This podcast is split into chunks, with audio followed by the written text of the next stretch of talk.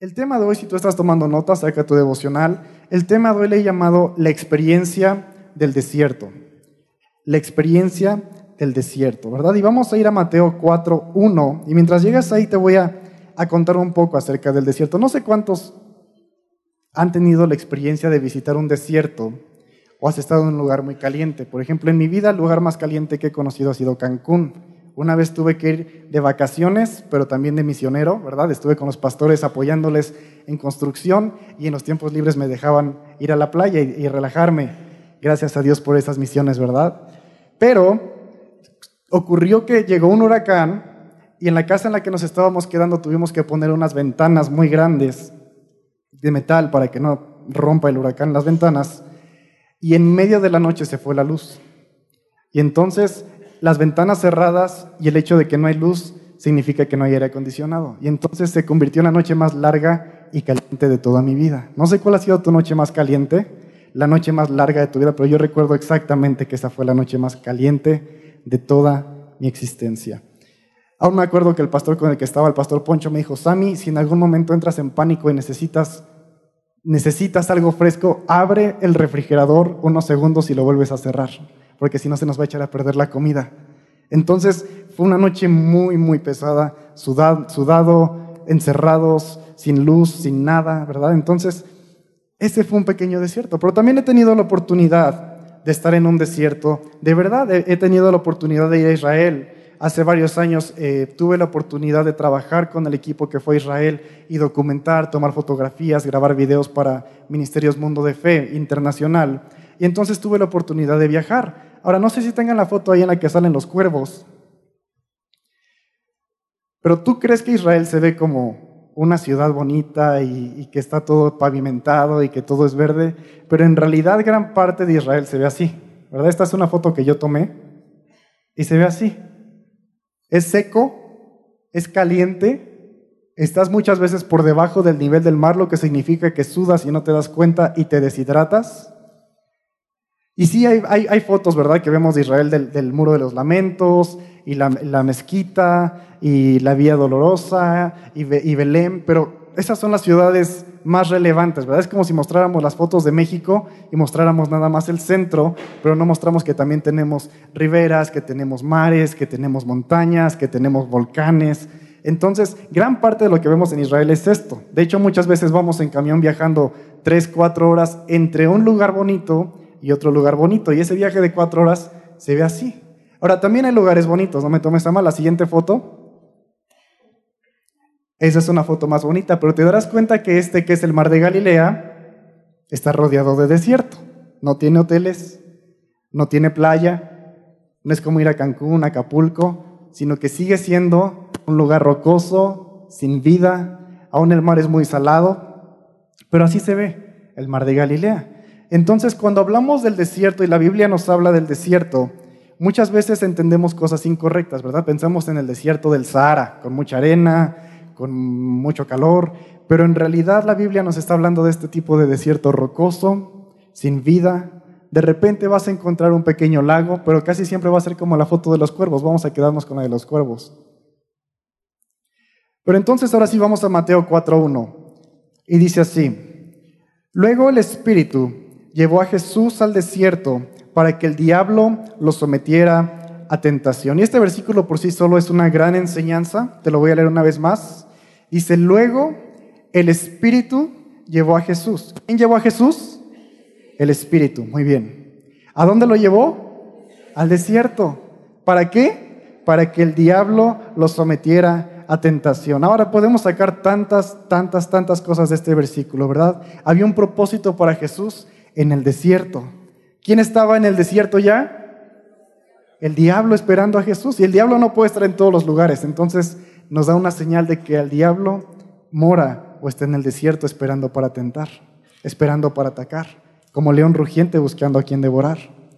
Pero este versículo es importante porque muchas veces en la iglesia tenemos una un entendimiento incorrecto de qué es el desierto. Y a veces pensamos que el desierto espiritual, o alguien te dice, estoy pasando por un desierto, o Dios me llevó al desierto, o Dios me mostró que me va a llevar al desierto, ¿verdad? Son palabras tan temibles. Y pensamos que Dios nos va a llevar así como que, Como las águilas. ¿Cuántos estuvieron aquí ahora que fue lenguajes de vida? Algunos de ustedes, ¿verdad? Como las águilas, ¿verdad? Que avientan a sus aguiluchos así como que, pues, llégale y el aguilucho tiene que aprender a volar solito. Pero no es así, porque el versículo nos enseña que el Espíritu es quien llevó a Jesús. Entonces, esta experiencia o esta definición que a veces tenemos en la iglesia llega a ser incorrecta. Hasta cierto punto, si es un momento de prueba, es un momento de sequedad, es un momento en el cual no va a haber muchas provisiones, pero es un momento en el cual el Espíritu va a estar de tu lado como en casi ningún otro momento en tu vida. Entonces, esto es algo que yo aprendí viajando en el desierto de Israel, ¿verdad?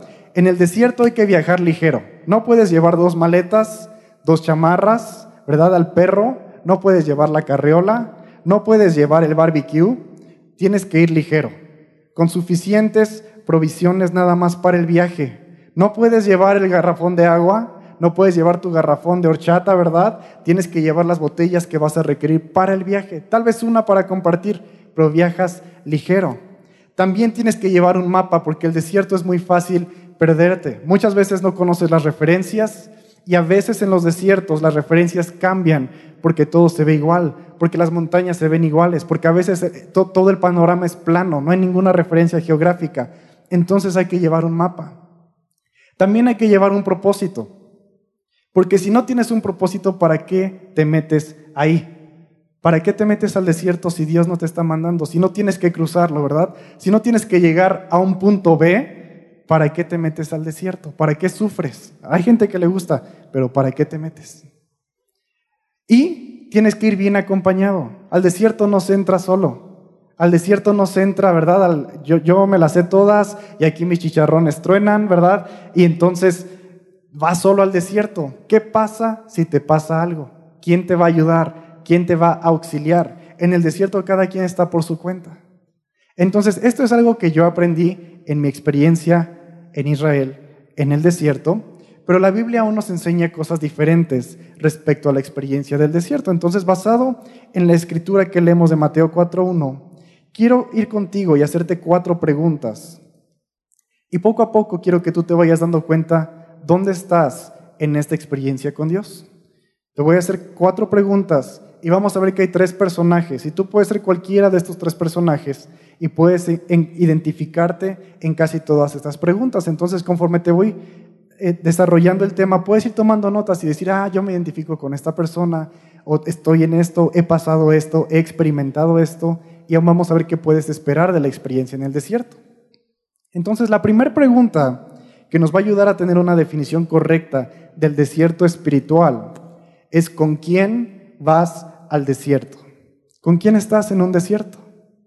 Y hay tres tipos de preguntas, como te comentaba en un principio.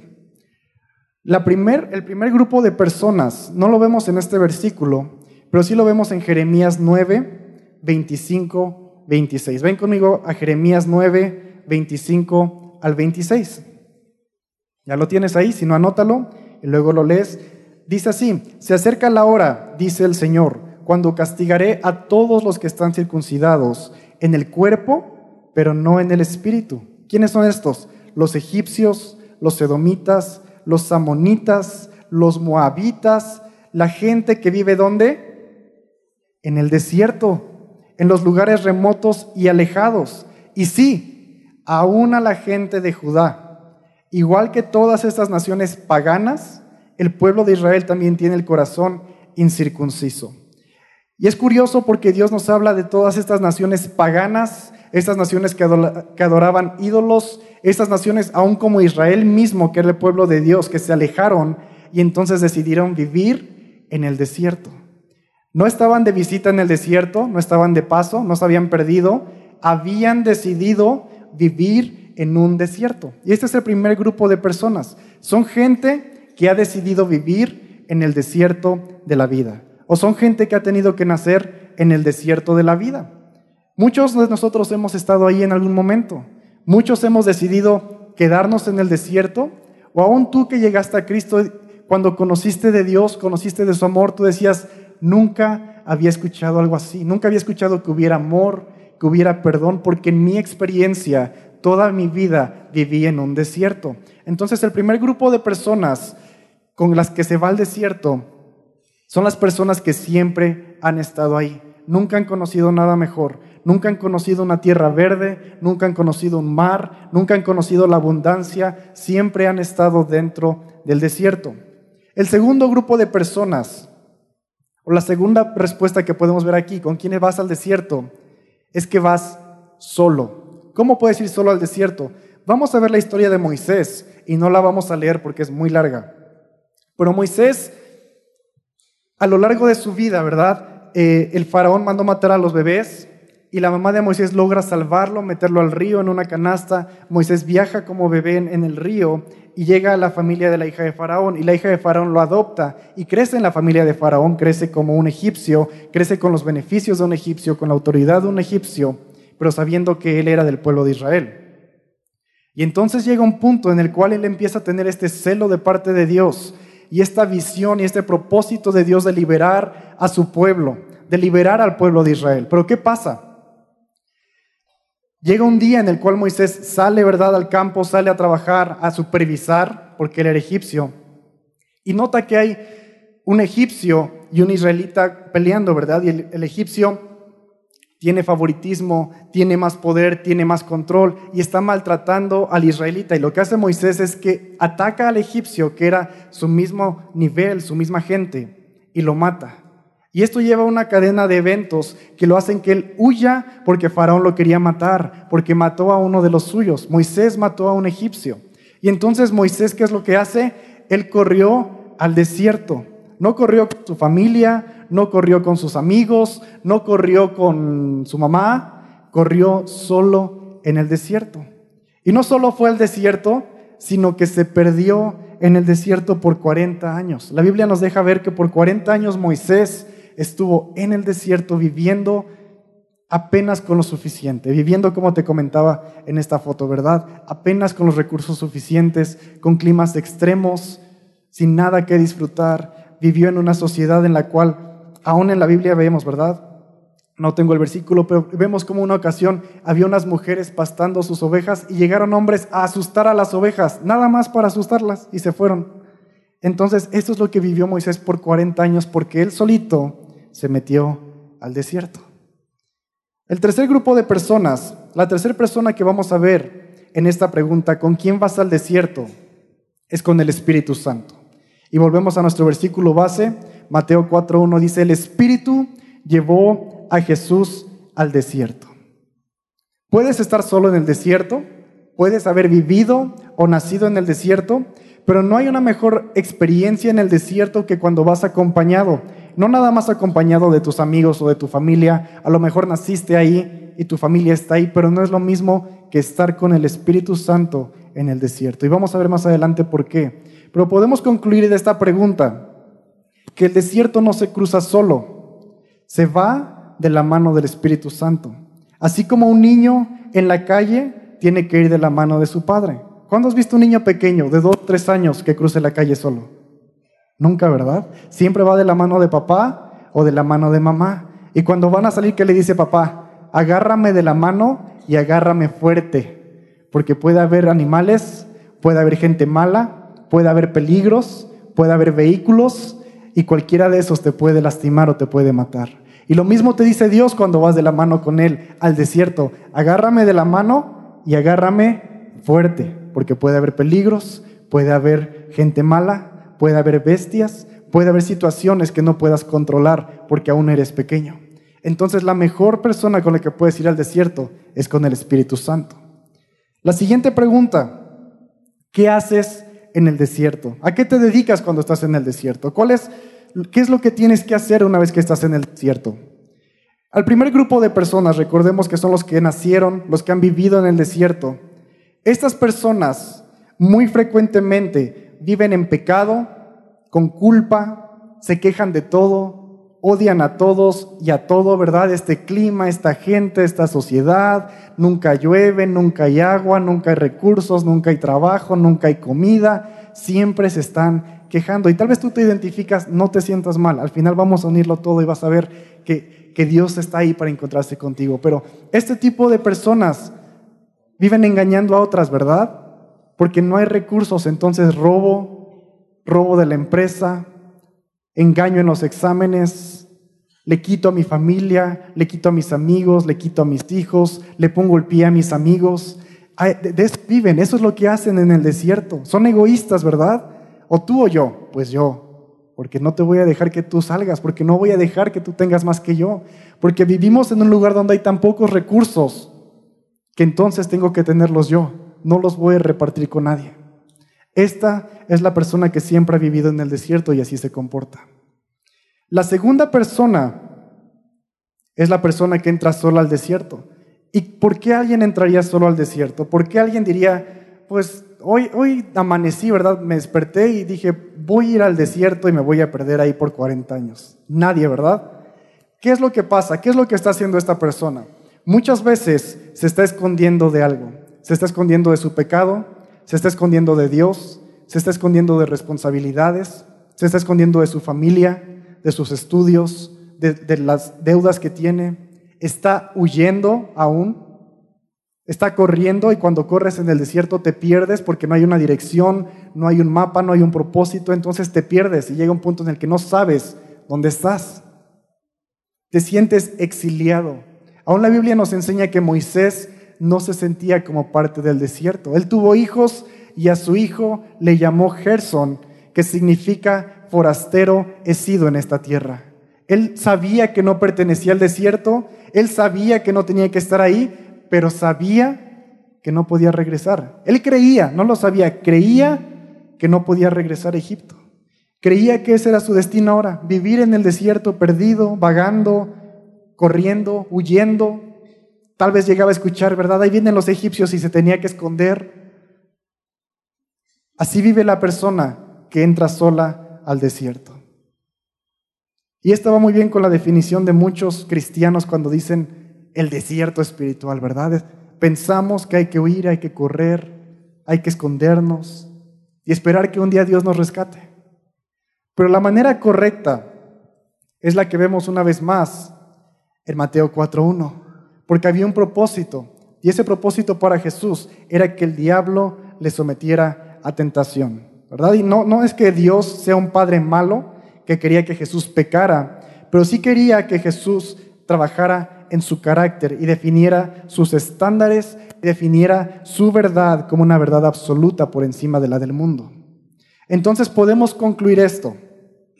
O más bien, Jesús, cuando vas con el Espíritu Santo, lo que haces en el desierto es trabajar en tu carácter y en tu fe.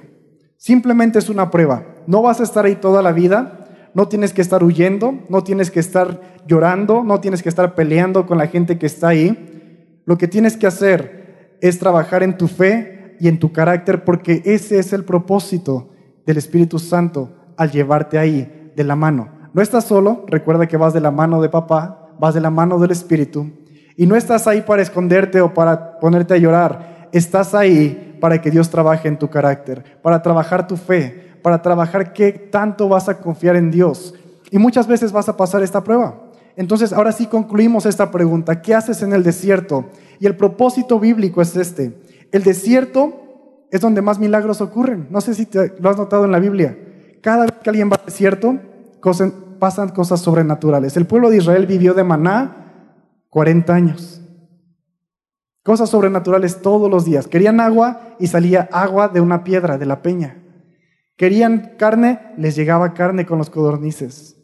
Había milagros día tras día. Vemos lo mismo con Elías, cuando escapó al desierto también, él solo se metió al desierto, pero Dios le sustentó, porque en el milagro ocurren milagros. Y aunque Elías iba en contra de la voluntad de Dios, Dios fue fiel con Elías. Así que si tú eres esa persona que se metió solo al desierto, no te preocupes porque Dios es fiel y Dios te sustenta y Dios se puede encontrar contigo.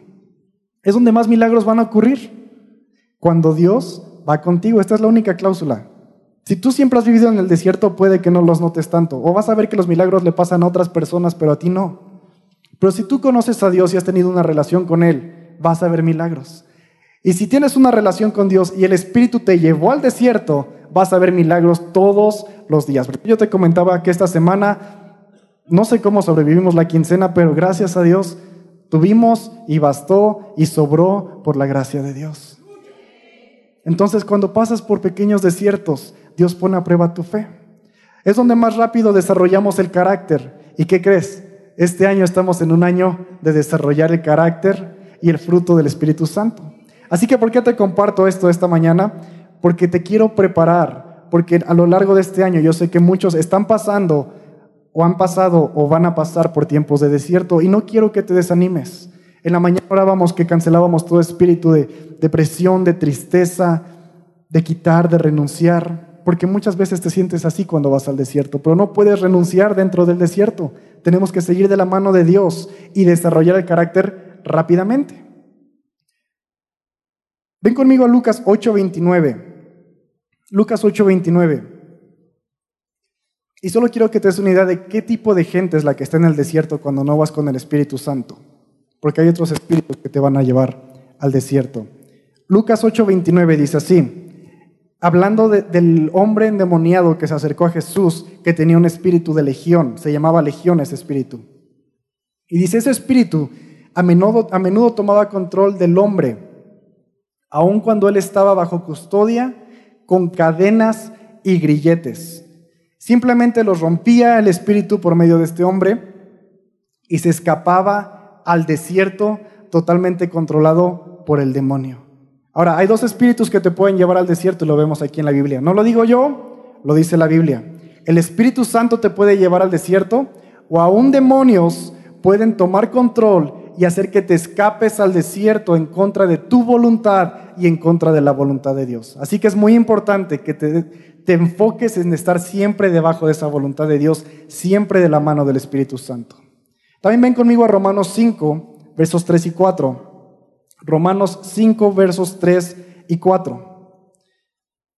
Dice, también nos alegramos al enfrentar pruebas y dificultades porque sabemos que nos ayudan a desarrollar resistencia. Y la resistencia desarrolla firmeza de carácter. Volvemos a hablar del carácter aquí. Y el carácter fortalece nuestra esperanza segura de salvación. Y esa esperanza no acabará en desilusión, pues sabemos con cuánta ternura Dios nos ama, porque nos ha dado al Espíritu Santo para llenar nuestro corazón de su amor.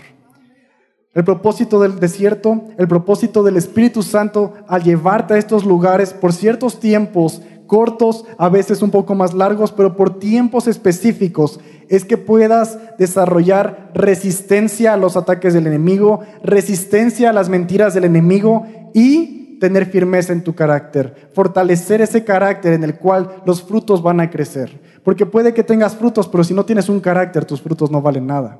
Tus frutos van a ser insípidos, tus frutos no van a durar, tus frutos se van a mayugar, pero un carácter fuerte, un carácter firme va a sustentar no uno, sino muchos frutos. Amén. Entonces, ¿qué haces en el desierto?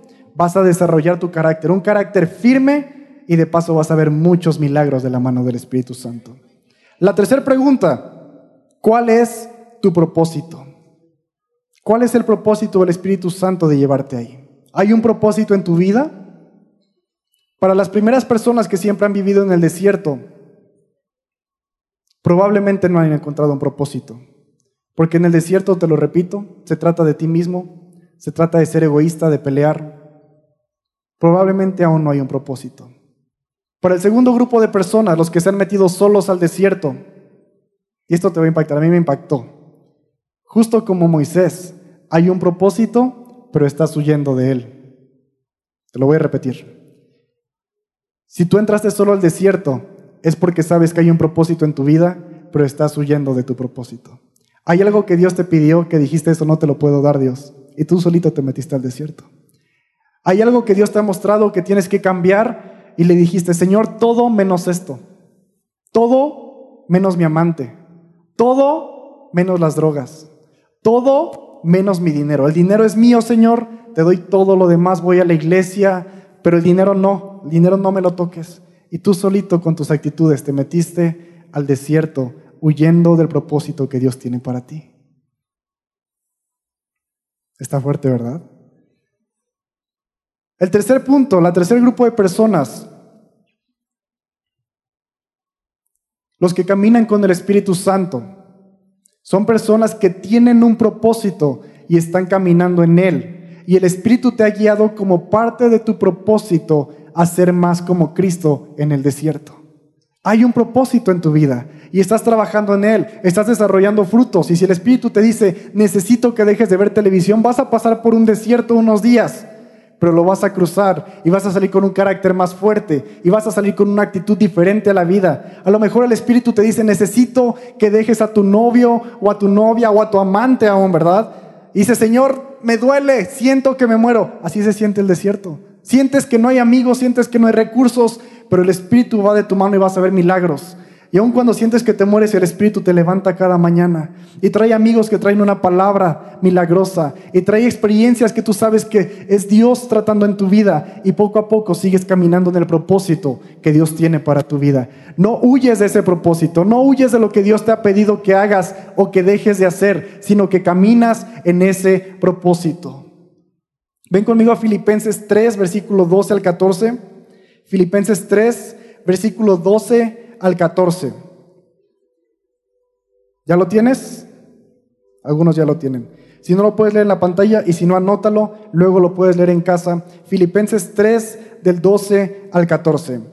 Y es un versículo que todos conocemos. Dice, no quiero decir que ya haya logrado estas cosas, ni que ya haya alcanzado la perfección, pero sigo adelante a fin de hacer mía esa perfección para la cual Cristo Jesús primeramente me hizo suyo. No, amados hermanos, no lo he logrado, pero me concentro únicamente en esto. Olvido lo que queda atrás, olvido el pasado y fijo la mirada en lo que tengo delante. Y así avanzo hasta llegar al final de la carrera para recibir el premio celestial al cual Dios nos llama por medio de Cristo Jesús. Este es tu propósito. Dentro y fuera del desierto hay un propósito y es que seas más como Cristo. Dentro de la tribulación y en los días de abundancia y alegría, en los días de gozo, el propósito es que te parezcas más a Cristo. Dejando atrás las cosas viejas, dejando atrás las adicciones, dejando atrás las finanzas, dejando atrás el novio, dejando atrás ese proyecto que siempre quisiste tener, pero que sabes que nunca iba a ser correcto, que sabes que había negocios sucios en ese proyecto, que sabes que era más para robar que para bendecir a otras personas. Lo dejas atrás y Dios te lleva por un desierto para entender por qué lo dejas atrás, para soltarlo verdaderamente, para cambiar, para crecer tu carácter, para que en vez de robar tengas convicción de que tienes que edificar, tienes que bendecir para que en vez de engañar, tengas la convicción de que Dios se agrada en la justicia, en todo lo verdadero, todo lo recto, todo lo puro. El desierto tiene un propósito para tu vida. Es parte de tu propósito de convertirte en la persona que es Cristo, de llegar a esa perfección que es Cristo. La conclusión de esta pregunta, ¿cuál es tu propósito? Tienes un propósito y es ser confrontado por la verdad de Cristo. Si te comparamos a ti y a Cristo y no hay una relación, no son similares, no estás caminando en ese propósito. Pero si te comparamos a ti y a Cristo y cada día te pareces más a Cristo y menos a quien eras el día de ayer, vas por buen camino. Ahora, ¿vas a ser confrontado con la verdad de Cristo o vas a ser confundido con las mentiras del diablo. Y por eso el Espíritu llevó a Jesús al desierto para ser tentado. El propósito no era ser tentado nada más, ¿verdad? No le iba a poner enfrente los reinos del mundo, no le iba a poner enfrente nada más cosas deseables. Jesús tuvo que tomar una decisión y decir, voy a comportarme bajo los estándares del Padre. Estoy siendo confrontado con los estándares, los voy a seguir o me voy a desviar, me voy a dejar confundir por las mentiras del enemigo. ¿Cuál es tu propósito? ¿Lo estás cumpliendo? ¿Eres más como Cristo o eres más como el mundo cada día?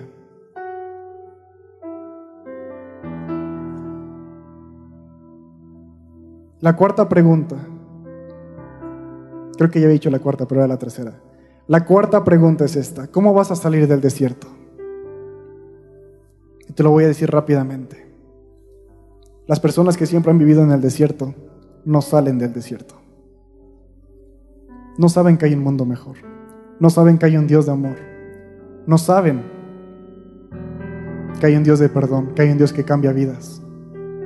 Y por eso es importante que tú, en tu proceso de desierto, busques a otros y les bendigas. Busques a otros que nunca han escuchado este mensaje de salvación y compartas con ellos. Arby va a estar en unas semanas con nosotros de un millón para Jesús y él tiene una manera única de animarte a compartir el Evangelio a la gente que vive en el desierto, en las calles. Gente que nunca ha escuchado noticias buenas, gente que nunca ha escuchado noticias de amor.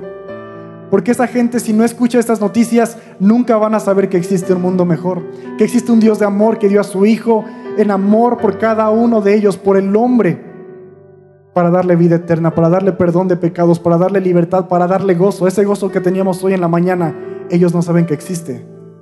Y si tú no se los dices y no se los compartes, posiblemente van a estar en el desierto el resto de su vida.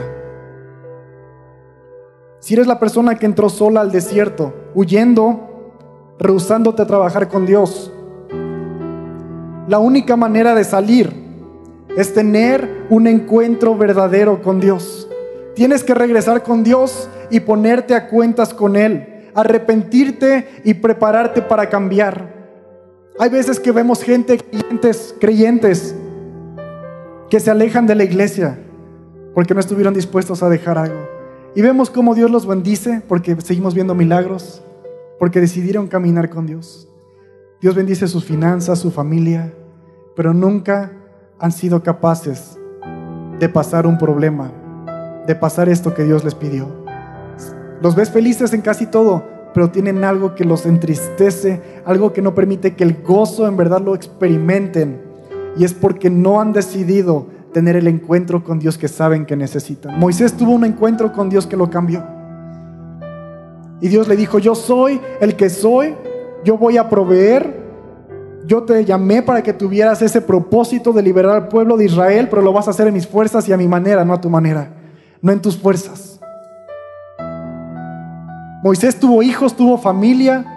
Vemos en la Biblia que tenía un rebaño, pero seguía atorado en un punto y es que venía corriendo, venía huyendo de Dios. Y Dios se encuentra con él y viene un arrepentimiento genuino y Moisés cambia. Y aún le dice, Señor, ¿cómo voy a hacer esto? No puedo yo solo, por 40 años he huido. Y Dios le dice, no te preocupes, yo te voy a ayudar. Yo te doy los recursos, yo te doy la fuerza, la fortaleza. Te voy a poner gente como Aarón que te va a ayudar en tus debilidades, pero vas a cumplir tu propósito que yo puse en ti desde el día que te formé en el vientre de tu madre.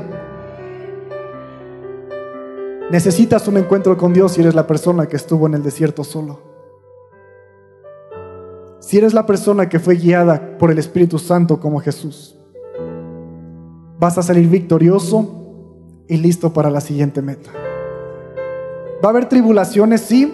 Vas a sentir que hay pocos recursos, sí. Vas a sentir que te mueres, tal vez, pero vas a salir victorioso.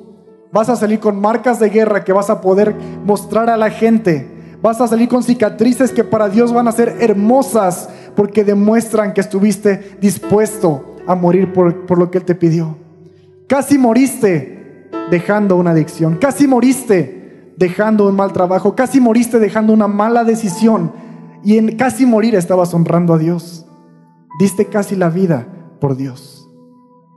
Vas a salir victorioso. Ven conmigo a Santiago 1, versos 2 y 4. Santiago 1, versos 2 y 4. Anótalo ahí. Amados hermanos, cuando tengan que enfrentar cualquier tipo de problemas, considérenlo como un tiempo para qué? Dice, para alegrarse mucho porque ustedes saben que siempre que ponen a prueba la fe, la constancia tiene una oportunidad para desarrollarse. Así que dejen que crezca, pues una vez que su constancia se haya desarrollado plenamente, serán perfectos y completos y no les faltará nada. Pon a prueba tu fe. Deja que Dios ponga a prueba tu fe. Deja que Dios ponga a prueba tu carácter. ¿Y cómo lo va a hacer? No lo va a hacer a la mitad de tu trabajo, no lo va a hacer a la mitad de tu día, lo va a hacer en un tiempo de desierto. Tú decides qué tan largo va a ser. Pero Él va a poner a prueba tu fe, tu consistencia, tu constancia, para que puedas crecer y llegar a ser pleno sin esas cosas que te atan el día de hoy. La conclusión de esta pregunta, ¿cómo salimos del desierto? El desierto te va a probar pero te dará la experiencia y madurez para el resto de tu vida. Y si no lo pasas, Si dices, Señor, no puedo, no te preocupes. Dios va a seguir trabajando en ti. Y más adelante vas a regresar a ese mismo desierto. Porque es necesario que lo pases, porque hay un propósito del otro lado del desierto. Así que no te preocupes, dices, tal vez Dios me quiso llevar y me salí, me zafé, me alejé de Él, me solté de su mano. No te preocupes. Dile a Dios, quiero tener un encuentro contigo, quiero caminar una vez más de tu lado. Trabaja en mi corazón, trabaja en mis actitudes, trabaja en mi constancia, en mi fe, para que la próxima vez pueda cruzar el desierto de la mano contigo, Señor. La conclusión de estas cuatro preguntas y los cuatro puntos que hemos visto en cada pregunta es esta.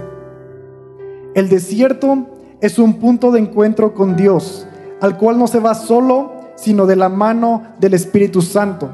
Vamos a ver milagros constantes. Seremos confrontados con la verdad de Cristo y tendremos que distinguir los engaños del enemigo.